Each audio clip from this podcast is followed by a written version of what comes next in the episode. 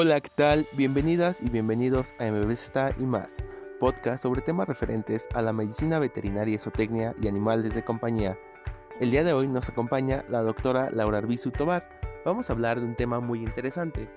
¿Qué es negligencia médica o qué se considera negligencia en medicina veterinaria y esotecnia? Entonces, antes que nada, doctora, aclárenos eso.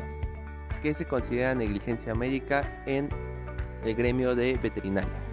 Bienvenida. En medicina veterinaria o en veterinaria no existe, no hay legislación que contemple la negligencia veterinaria. Nosotros lo contemplamos más como esa mala praxis que ejerce un profesional en cuanto a su eh, objeto de estudio. Y entonces, pues, o sea, al ejercer de manera inadecuada, porque no tiene las certificaciones correspondientes, pues llega a haber un daño. Entonces, en veterinaria, desgraciadamente, los animales legalmente son considerados bienes, bienes es decir, que van a depender de un propietario que va a ser quien tome las decisiones al respecto. Y como en cualquier otro servicio médico al que asistimos las personas, pues también el médico veterinario debe dar esa información al propietario porque es quien va a tomar las decisiones y desgraciadamente cuando no ocurre eso es cuando llegan a suceder este tipo de cosas. Estaría padre que nos hablara acerca de la obligación que tiene el médico veterinario o tecnista ante esto.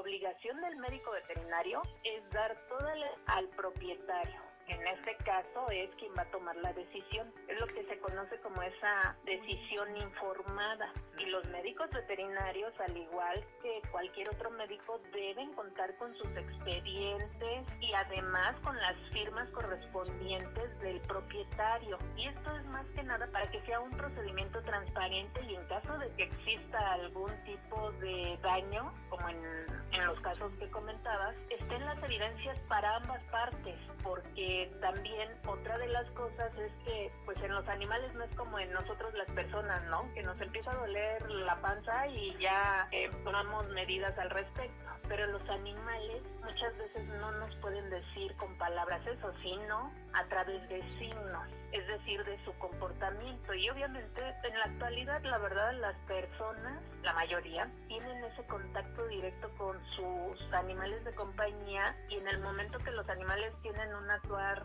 diferente, pues se percatan y, ven que puede estar mal. Entonces aquí, referente a, a qué pasa con esta mala praxis, eh, con base en la legislación existente, pues también desde el gremio hemos tratado de tomar eh, medidas con base en las leyes que existen y las leyes de profesiones, o sea, lo que hacemos es de manera preventiva, ya la cuestión penal. Ok, ok, muy interesante. Y ahora respecto a el proceso de un caso, qué es lo que necesitamos o cómo hacerlo, porque es la duda que a la mayoría de los propietarios eh, que tienen mascotas no saben, ¿no? Entonces, ¿qué es lo que se tiene que hacer, doctora? Forma, o sea, si tú, para empezar, tienes que tener toda la evidencia, o sea, y eso te lo va a solicitar un abogado para que pueda proceder el caso, porque como lo comentaba, muchas veces no tiene buen fin, porque muchas veces lo hemos escuchado, ¿no? Es que el expediente o este no se integró de manera adecuada y no con el debido proceso y va para afuera, o sea, y no tiene, no se cuenta con las evidencias para las dos partes. Ahora bien, en términos generales, ¿qué tips o recomendaciones daría a la gente que quiere llevar a sus animales de compañía a las clínicas veterinarias?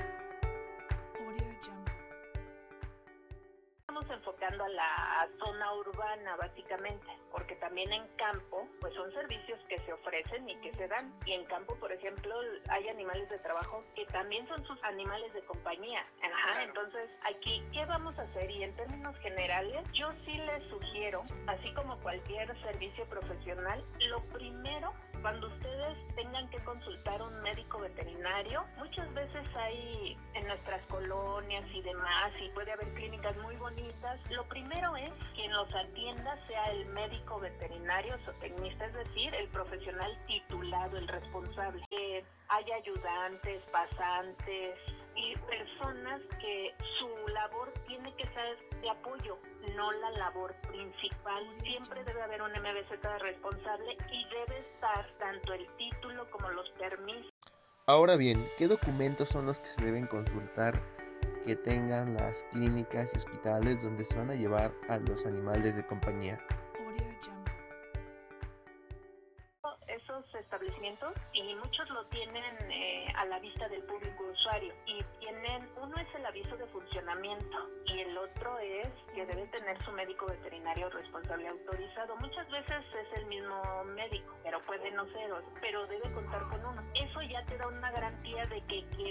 Atendiendo y que aparte su establecimiento está cumpliendo con la normatividad correspondiente, con sus autorizaciones correspondientes.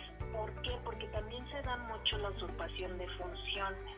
Yo he tenido y he conocido como parte de la Comisión de Vigilancia, hemos tenido muchos casos y de verdad es muy difícil de que proceda un caso de usurpación de funciones porque aunque lleves las evidencias, muchas veces el juez, esto nos pasó en Zacatecas, el juez dijo, bueno, sí, ya me trajo las evidencias, pero ¿en qué ley viene cuáles son las actividades del médico veterinario? Desgraciadamente en nuestro país no tenemos un reglamento que diga que esas actividades son propias del médico veterinario zootecnista. Solo Yucatán tiene su reglamento de, actividades del médico veterinario zootecnista, desgraciadamente. Y el juez no procedió la usurpación de función y aunque llevaban evidencias. Entonces, si ustedes pidan esos certificados, si, si, les empiezan a decir no, no los tenemos, ¿para qué los quieres? Oye, esa, esa es información pública, porque incluso Senacica, o sea, la SADER, tiene el directorio de los médicos veterinarios responsables autorizados y de los establecimientos que tienen su aviso de funcionamiento. Eso por parte del establecimiento, pero también el médico veterinario, el profesional. Como comentaba yo, es una profesión ah, muy socorrida. Creen que hemos encontrado personas que entraron cortando el pelo de los perritos, de los animales de compañía, como ellos iban ahí, pues de repente ya se sienten habilitados para poner vacunas, para y no puede ser y ponen sus establecimientos y la gente se los lleva pues porque les va a cobrar más barato o les dice, oye pues este, tú dale. Hace poco mi papá me decía es que el que le corta el pelo a mi perra le dijo que me dijo que como le dolía la pata a mi perra le diera un que dijo un diclofenaco. Te puedes hacer un hoyo en, en el estómago a los perros, o sea, y ellos no pueden medicarse con muchas veces con los medicamentos que las personas usamos. Entonces, y lo malo es esta usurpación de funciones. Entonces, ahí viene la parte colegiada. Ya cuando llegamos a una demanda o demás, es ya correctivo, o sea, ya es porque ya hubo un daño. Entonces, yo sí les sugiero que recurran y no, no esperarse a que les llegue un daño, sino que, ah, ¿sabes qué? Este, necesito ver este, los médicos veterinarios que pueden, de confianza o en la facultad. Digo, eso no exime que pueda suceder algunas cosas, pero va disminuyendo la probabilidad de error. Entonces, en la Federación de Médicos Veterinarios, les voy a dar la página en internet y tiene también un portal de, no solo la página, tenemos WhatsApp, la página es www.federacionmbz.org y además ahí están, ustedes pueden encontrar información, por ejemplo, qué hacer ahorita en, en la contingencia. Hay campañas de educación, nosotros le llamamos de educación para la salud, tanto de los animales de compañía como de las personas. Entonces ahí pueden encontrar información muy sencilla a través de infografías de qué pueden hacer. Incluso hay un video que hicieron los médicos veterinarios que se dedican a pequeñas especies y que tienen sus clínicas porque también estamos considerados como establecimientos esenciales. De hecho, nunca cerramos clínicas veterinarias.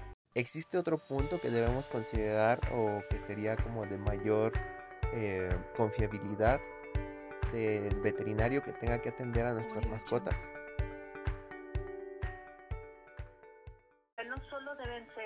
MBZ, sino deseablemente deben estar certificados en pequeñas especies, porque mira, aquí también otra de las cosas es que en el país eh, tenemos 84 escuelas y facultades, pero de esas 84 solo 35 de instalaciones y de planes de estudio, lo, es lo que conocemos como la acreditación.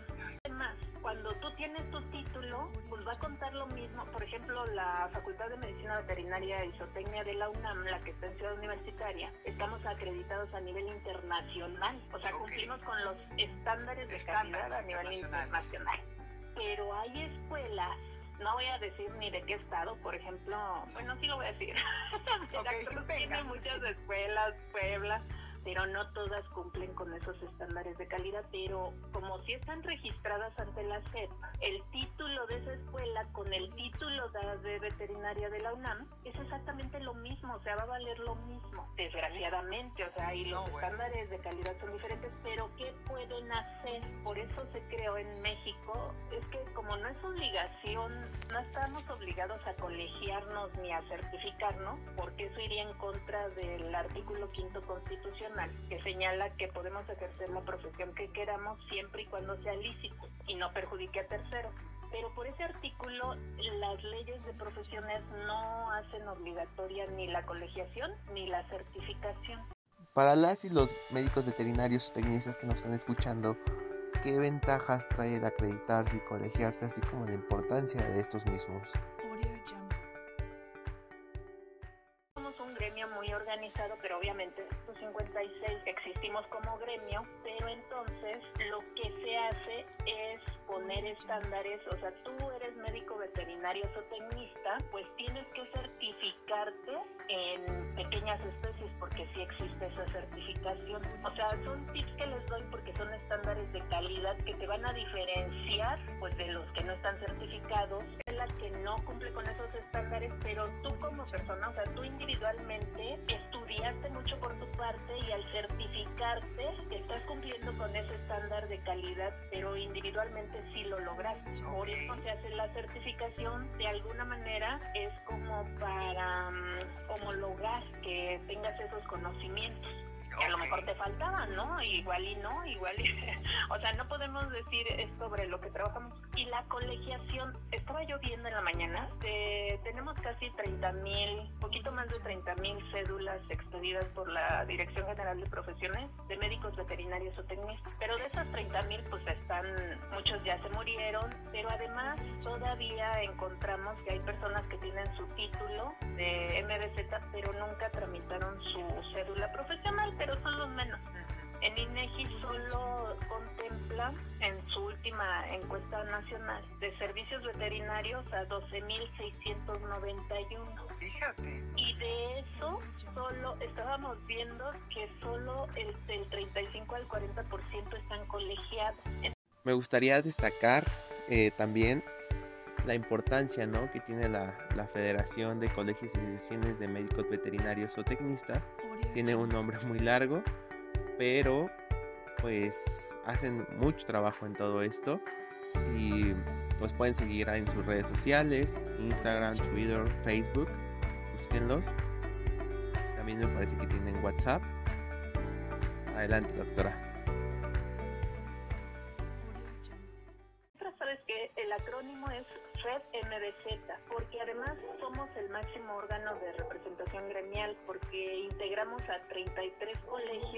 Del país, colegios de MBZ, son 32 estatales, uno por cada estado del país y uno regional que es la comarca lagunera, pero además 25 asociaciones de especialistas.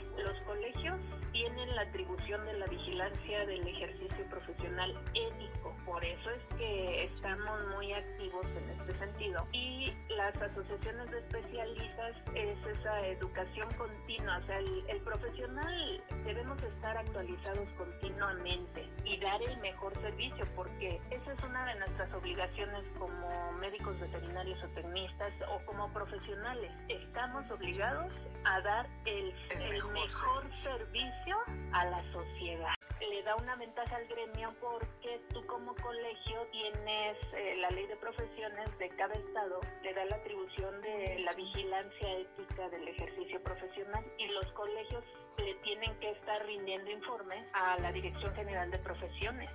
Entonces sí se puede, hasta ahorita yo no he sabido de que la Dirección General de Profesiones pueda inhabilitar a alguien. Pero tenemos una comisión de honor y justicia que va a ver los casos en todo el país, ¿eh? o sea, no solo el colegio al que pueda corresponder, sino a nivel nacional se puede llegar la denuncia con las evidencias correspondientes, porque eso es muy, muy importante. Otra pregunta interesante es, eh, ¿los tutores de los animales de compañía pueden exigirle a, su médico veterinario papeles como la historia clínica y radiografías y todo lo que se hizo? confidencialidad médico-paciente, pero como les comenté al principio, el propietario, el tutor de hecho ya se, a manejar como tutela, es el propietario, dueño o tutor que lo lleva, entonces tú puedes solicitar la información, la confidencialidad es entre el médico veterinario y el paciente. Si llega un tercero y te lo solicita, pues tú no se lo vas a dar. Claro. Pero si tú eres el propietario y puedes solicitar toda esa información y te la tendrán que dar. Así como en el doctor, ya ves que te hacen firmar una carta eh, cuando tú llegas y la carta que firmas es para darle al médico eh, la atribución de que te pueda tratar todo este y se haga lo, lo que requiera. Así también el médico veterinario lo tiene que hacer. O sea, estamos, hemos estado trabajando sobre esos servicios porque tú estás ofreciendo un servicio. Ha llegado el momento de despedirnos, entonces muchas gracias doctora por su participación e interesante charla. ¿Algo más que le gustaría agregar? Y no se olviden de seguirlos en sus redes sociales. Busquen, pueden buscar en Facebook como FedMVZ. Les va a aparecer su Facebook. También están en Instagram, Twitter, donde podrán encontrar mayor información. Así como su número de WhatsApp, que incluso está ligado en el Facebook. Se los voy a repetir. Es 55 52 64 76 95.